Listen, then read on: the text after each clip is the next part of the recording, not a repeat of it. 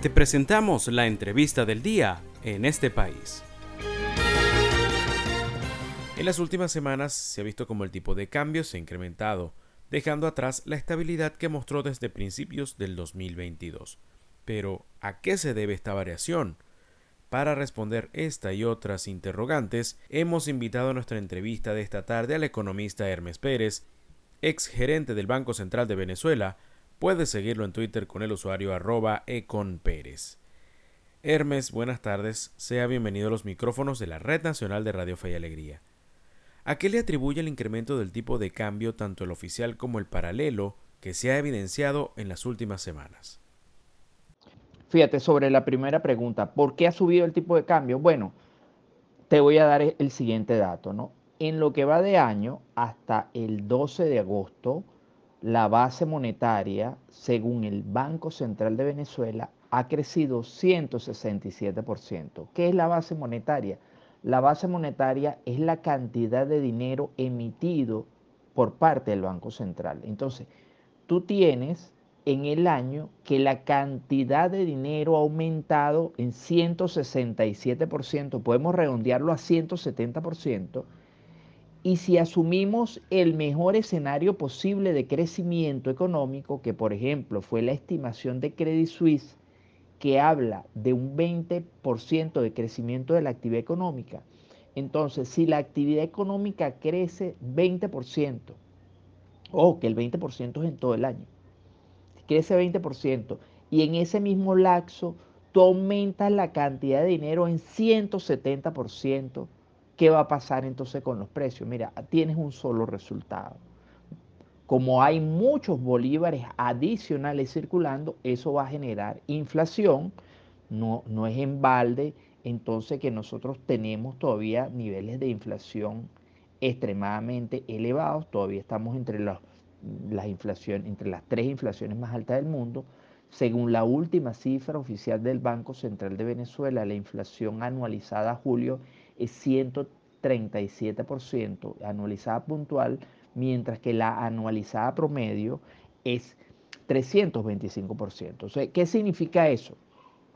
Fíjate, tienes entonces más emisión de dinero por parte del Banco Central, 167%, en un contexto donde hay una ligera, un leve rebote económico, que podríamos estar hablando entre el 5 y el 8%, entonces con esa mayor cantidad de dinero presionando la actividad económica, solamente hay un solo resultado, más inflación, todos los precios van a subir. En ese contexto, el tipo de cambio, el dólar, es un bien muy apreciado, un bien adicional, pero es un bien muy apreciado. Y entonces en ese contexto las personas están dispuestas a aumentar el precio del dólar para, para, adquirirlo. La otra cosa es que cuando tú analizas este, la variación del tipo de cambio en, lo que va de año, este, el, tipo de cambio ha subido en 2022 eh, eh, con la última información del Banco Central al 18 de agosto, ha subido 30%. Entonces te pones a ver si los precios de los bienes y servicios en el país han subido 137%, o, una canilla, una harina pan, este, un kilo de carne, un pollo, ha subido 137%, e, y en contraste el dólar ha subido 30%, el dólar entonces relativamente está económico en comparación al resto de bienes. Entonces, por esa razón es que vemos que el tipo de cambio ha subido eh, en las últimas semanas, pero no, no es que ha subido mucho en las últimas semanas, ¿no?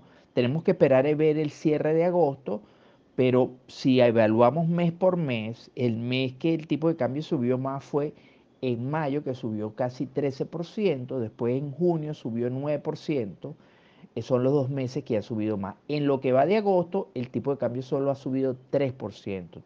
Entonces todavía no es, no es ni siquiera, este, no está ni siquiera entre los dos, tres meses que el tipo de cambio ha subido más. Entonces, en ese contexto, para cerrar, el aumento del tipo de cambio obedece a la excesiva emisión de dinero, eso presiona los precios al alza y presiona a la desvalorización del bolívar, todavía tenemos entre las tres inflaciones más altas del, del mundo, el problema inflacionario se mantiene y no se ha solucionado y en ese contexto entonces las personas siguen prefiriendo tener dólares y demandar dólares que demandar bolívares. El gobierno había logrado estabilizar el tipo de cambio con diferentes intervenciones. ¿Cuál cree usted que debería ser el precio del dólar? Bueno, la política cambiaria que ejecuta el Banco Central de Venezuela no la podríamos llamar como muy coherente. Esto obedece a que de alguna forma en los meses diciembre, enero, febrero y marzo, el tipo de cambio con sus intervenciones logró mantener el tipo de cambio prácticamente sin variación. Sin embargo, a partir de abril, de nuevo volvemos a ver que el tipo de cambio retomó su tendencia al alza y luego de estar prácticamente inestable, en abril subió 2,5%, en mayo subió 12,9%, en mayo 12,9%, en junio 9,2% y en julio 4,5%. En lo que va de agosto el tipo de cambio ha subido 3,3%. ¿no? Esto después que en los meses de diciembre, enero, febrero y marzo el tipo de cambio, cuando hablamos de tipo de cambio, hablamos del tipo de cambio oficial, se mantuvo prácticamente sin, sin, sin variación. En lo que va de año, el Banco Central ha intervenido 38 veces y ha inyectado a, la economía, o ha quemado, perdón, perdón, ha quemado 745 millones de dólares. Sin embargo, como vemos, el tipo de cambio se mantiene subiendo, ¿no?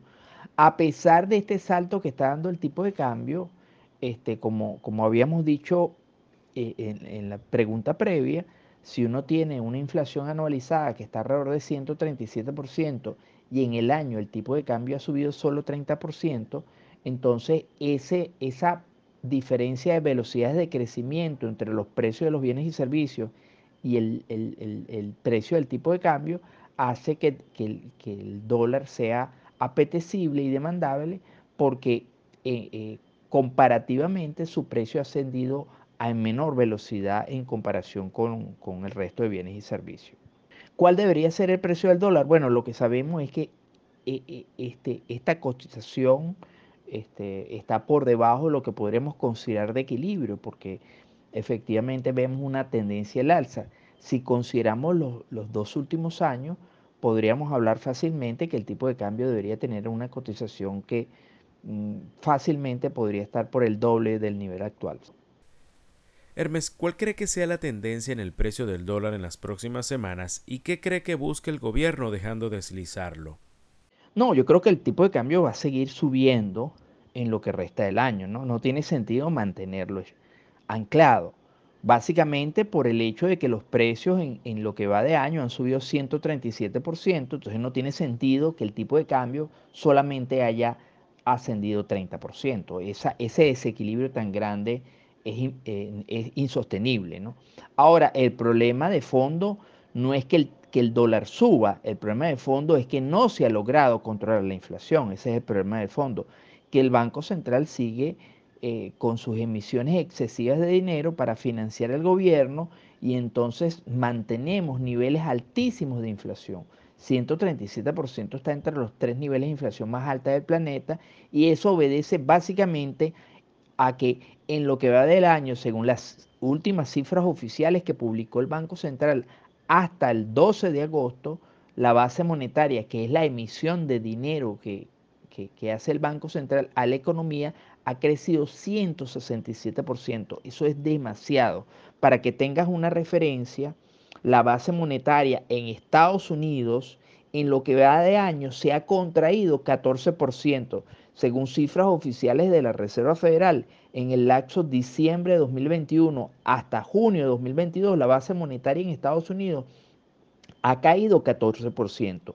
En ese mismo lapso, la base monetaria venezolana ha subido en el lapso diciembre-junio, diciembre de 2021, junio de 2022, ha crecido 144%. Entonces, mientras tengamos un banco central emitiendo semejante cantidad de dinero, lo cual presiona los precios, vamos a tener entonces inflación elevada y cotización, vamos a decir, eh, desplome del bolívar y aumento de la cotización bolívar-dólar. Le agradecemos al economista y ex gerente del Banco Central de Venezuela, Hermes Pérez, por su participación en nuestra entrevista de esta tarde. Nos habló sobre el comportamiento del tipo de cambio en Venezuela y las expectativas del mismo para las próximas semanas. Esto fue la entrevista del día en este país. Para conocer más el programa, síguenos en nuestras cuentas en redes sociales. Estamos en Twitter e Instagram como arroba en este país radio y visita nuestra página web www.enestepaís.info.